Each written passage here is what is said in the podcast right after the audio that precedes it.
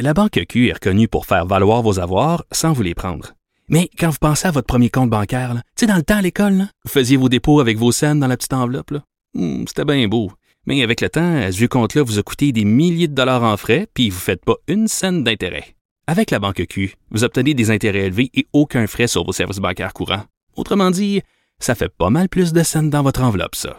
Banque Q. Faites valoir vos avoirs. Visitez banqueq.ca pour en savoir plus. Pendant que votre attention est centrée sur vos urgences du matin, vos réunions d'affaires du midi, votre retour à la maison ou votre emploi du soir, celle de Desjardins Entreprises est centrée sur plus de 400 000 entreprises à toute heure du jour. Grâce à notre connaissance des secteurs d'activité et à notre accompagnement spécialisé, nous aidons les entrepreneurs à relever chaque défi pour qu'ils puissent rester centrés sur ce qui compte, le développement de leur entreprise. Cube Radio. Les rencontres de l'heure.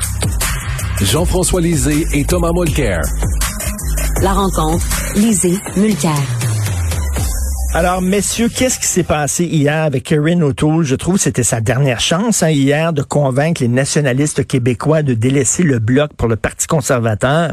Et il était totalement éteint. On dirait qu'il manquait de gaz. Thomas, qu'est-ce qui se passait avec Erin? Ben moi, j'ai l'impression qu'il était obligé de dévoiler son cadre financier juste avant le débat parce que tout le monde lui réclamait, puis ça aurait été l'objet de toutes les questions.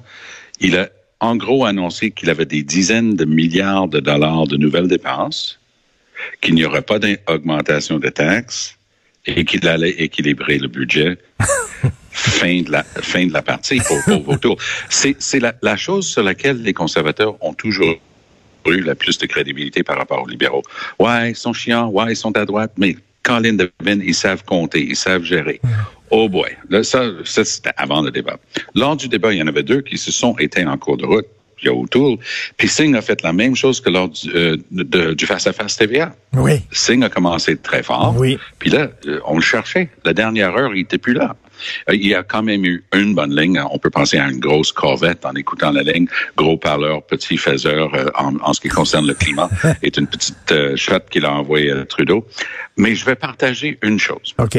Moi, j'étais ici au Québec, j'étais en train de regarder avec plein de monde. Alors là, ici au Québec, quand Trudeau a commencé à enguirlander Blanchette, je te fais la comparaison avec le reste du Canada parce que j'étais avec plusieurs amis, un en Alberta, une euh, près de Toronto, des anglophones dans le reste du Canada. Pour eux autres, c'était un feu d'artifice. C'était la fin du match. Trudeau avait tellement gagné, c'était Ah oui. épouvantable. Ben, je vous l'avais dit l'autre jour, en cas de doute, si t'es libéral puis ça va pas bien, commence à taper sur les separatists. Alors, c'était ça la carte qu'il a jouée hier soir. Et au, au Québec, les gens roulaient les yeux disant, ah non, ah non, pas l'acteur qui ressort encore. Mais je vais vous annoncer donc que Justin Trudeau a gagné le deuxième débat en français au Canada anglais. Jean-François, t'es d'accord? Oui, ben, je suis absolument d'accord parce que en plus, euh, il répondait à une question qui ne lui était pas posée. Hein? C'est-à-dire, euh, comment oses-tu dire que je suis pas québécois? Ben, euh, j'ai pas dit ça. Non, mais tu oses dire que pas... Mais j'ai pas dit ça. Oui, mais tu oses dire. Alors, effectivement, moi, j'ai vu euh, sur Twitter, comme Tom, euh, tous les Canadiens anglais qui disaient, wow, bravo, puis il a bien répondu. Il a bien répondu à une question qui n'était pas posée. Mais, euh, comme on, on en parle, bon, c'est de la malhonnêteté intellectuelle, mais peut-être, je suis pas sûr, moi, qu'il n'y a pas un certain nombre de francophones qui euh, se sont dit, ben, la question a dû être posée, puis il répond bien, puis il a l'air vraiment d'y tenir à être québécois. Alors, comme c'était la bataille du Québec, euh, il y a peut-être des gens qui disent, ouais, il y a quand même une fibre québécoise plus forte que je pensais. Alors, est-ce que ça peut influencer des gens? Je ne sais pas. Ce qui est sûr, c'est que euh, euh, il était, je dis, son objectif était d'empêcher O'Toole de percer davantage au Québec. Et ça, ça a marché. O'Toole Oui. l'a beaucoup aidé, c'est-à-dire O'Toole n'a pas été, été euh, stellaire. Il, il semblait un peu éteint, mais il n'y avait rien à répondre à, à plusieurs attaques très fortes, à la fois sur le séismillard, à la fois sur les, les changements climatiques, là, la question de d'augmenter la production euh, de pétrole euh, tout en euh, réduisant les, euh, les, les, gaz à effet de serre. Ça, Blanchette a été très clair là-dessus. Euh, comment, continue à dire, ben, vous savez, euh, les gens de l'Ouest, euh, les gens de, l'Alberta ont droit à leur relance économique. Et quand on regarde effectivement sa, sa, sa plateforme chiffrée, toute sa croissance économique qui permet d'arriver à un déficit zéro est fondée sur une augmentation massive de la production de pétrole. C'est quand hmm. même extraordinaire. Hmm. Oui, puis je pense que sur les garderies, personne n'a réussi à percer sur cette question-là lors du débat TVA. Mais hier soir, là, les wagons ont commencé à s'encercler et les gens regardent la proposition d'Autour et disent que ça n'a pas de bon sens. Annemie Paul, c'était son meilleur moment. Elle a dit, écoutez, là, je suis la seule femme ici, est-ce que je peux parler d'un dossier qui est important pour les femmes, le, dossier des garderies?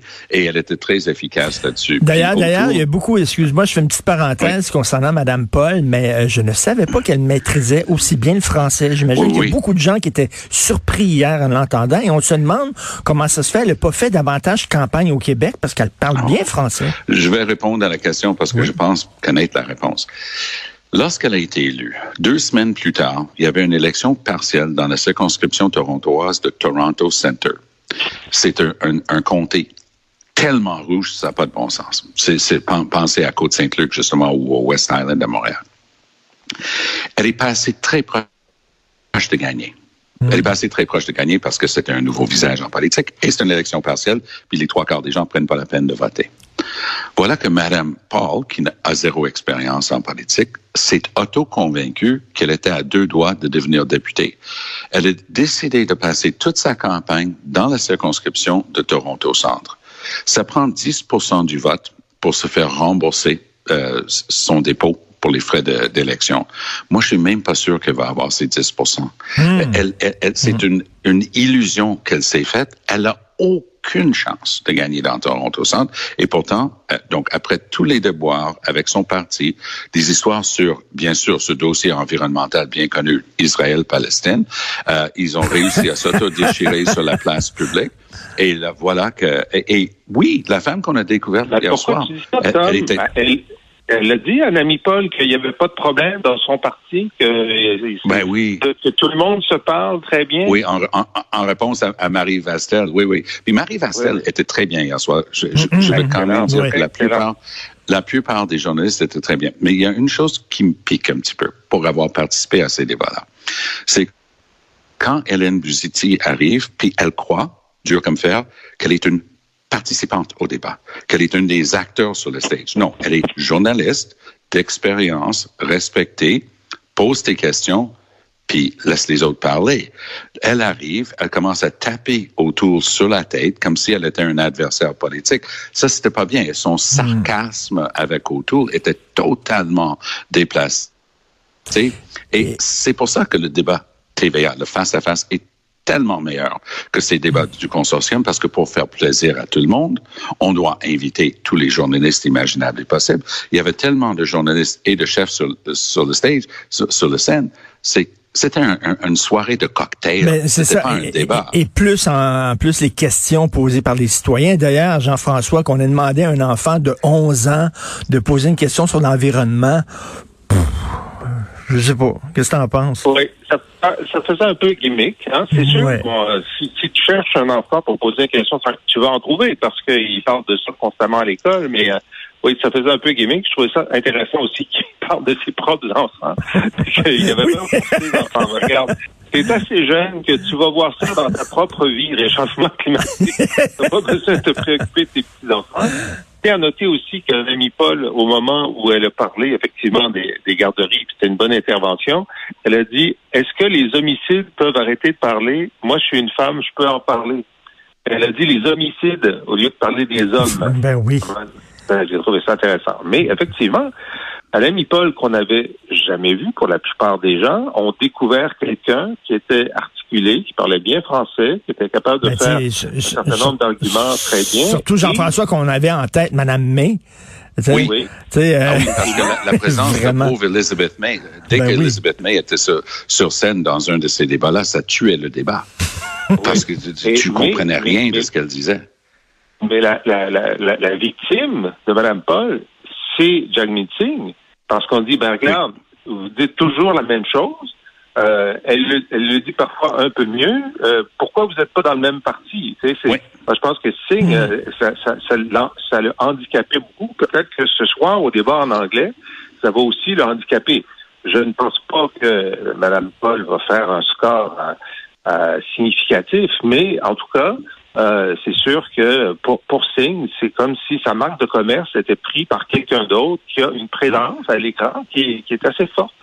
Et, et, et, Tom, il y, a des gens qui croyaient, des nationalistes qui avaient peur que le bloc tombe et que beaucoup de nationalistes qui s'en vont euh, au Parti conservateur parce qu'ils veulent en finir, en découdre avec euh, Trudeau une fois pour toutes. Est-ce que tu crois que finalement, euh, il n'y aura pas cette saignée-là au bloc?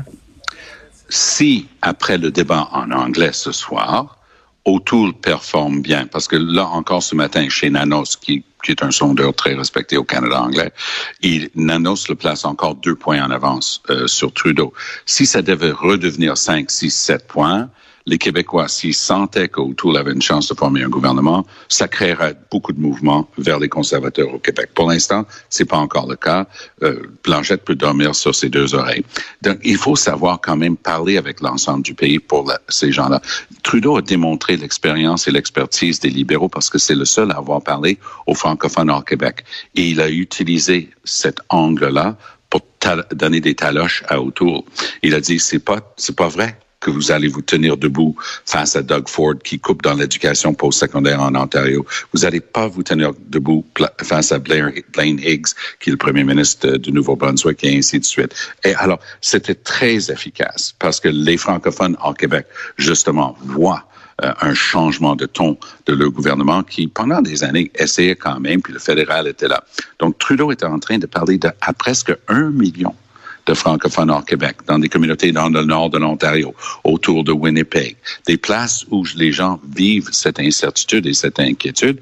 Et Trudeau est le seul qui s'est souvenu qu'eux aussi, ils étaient en train de regarder le débat. Puis il y a une trentaine de comtés à travers le Canada où le vote en dehors du Québec, où le vote francophone peut faire la balance des choses. Et je pense que Trudeau a été très wise. Ses conseillers ont vu juste là-dedans. Jean-François, la performance de M. Blanchet?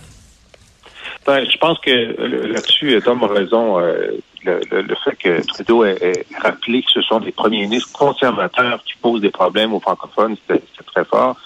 Euh, sur Blanchet, je pense que lui, son message, c'était de dire, et il le dit très bien, est-ce que vous pensez qu'il y a un de ces deux personnes-là qui mérite un gouvernement majoritaire? Puis la, réponse était clairement non. Euh, avait, avait, des casseroles. Euh, euh Trudeau euh, sur euh, ne pouvait pas répondre à la question pourquoi on est en élection, pourquoi vous n'avez pas agi pendant les six ans sur un certain nombre de, de dossiers? Et donc, oui, pour Blanchet, c'est dire moi, je suis la police d'assurance du Québec. Je suis là pour protéger vos intérêts.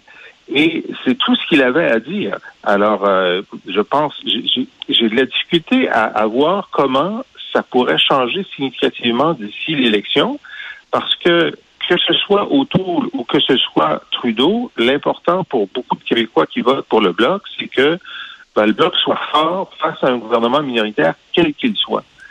Alors, je pense que lui, il a tiré son épingle du jeu, il a fait ce qu'il devait faire. Euh, et puis pour le reste, ben, ça dépend des Canadiens anglais à partir de maintenant. Euh, Tom, le National Post aujourd'hui, euh, on écrit dans le National Post qu'on s'en va vers un gouvernement conservateur minoritaire. Moi, j'ai l'impression que les gens du National Post prennent leur rêve pour des réalités là. C'est leur rêve. Mais il y a quand même une chose qui risque de leur donner raison, et c'est pas les intentions de vote, parce que c'est facile de dire à Jean-Marc Léger ou à Nick Nanos, ah oui, je vote telle affaire, telle affaire. La vraie question, puis là, en Ontario, ils viennent d'annoncer, ils annulent toutes les activités extrascolaires pour l'enfant, les enfants en Ontario parce que c'est trop dangereux ce qui est en train de se passer avec la quatrième vague. Donc, bref, le 20 septembre, c'est trop tard pour euh, avoir l'aller-retour euh, pour un vote pour le poste, je crois, pour la plupart des gens au Canada. Donc, les gens vont être obligés de se déplacer en pleine quatrième vague, se mettre dans une sous-sol d'église ou dans une cafétéria d'école ou, ou peu importe. Là, moi, je me permets une prédiction qu'on va avoir le plus bas taux de participation à cette élection qu'on n'a jamais vu dans l'histoire du Canada. Ça, ça marche en faveur du parti qui a des appuis des gens qui sont les plus déterminés. Et qui est le plus déterminé? Une personne qui veut du changement.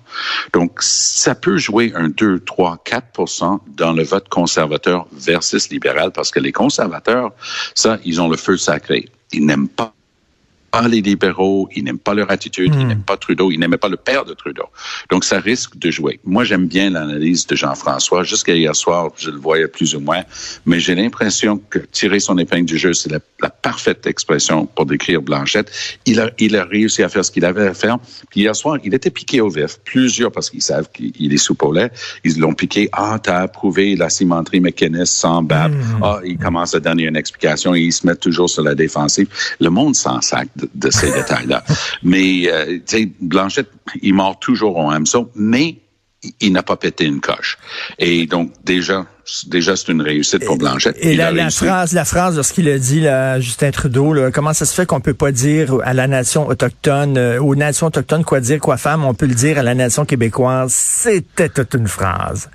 C'était toute, une, phrase, mais c'était comme le gars qui, le caddie qui met la balle sur le tee pour le gars pour euh, sortir son bois 1, parce que Trudeau a frappé là-dessus, parce que je suis québécois. Il, il, avait, il avait pratiqué il avait pratiqué ça devant son miroir pendant une semaine et euh, il l'a livré hier soir. on a tendance à oublier qu'il était professeur d'art dramatique dans une école en Colombie-Britannique. Puis on l'a réappris hier soir parce que c'était de l'art dramatique. Il, Merci. Et, au Canada anglais, ils ont vraiment mangé ça avec une petite cuillère.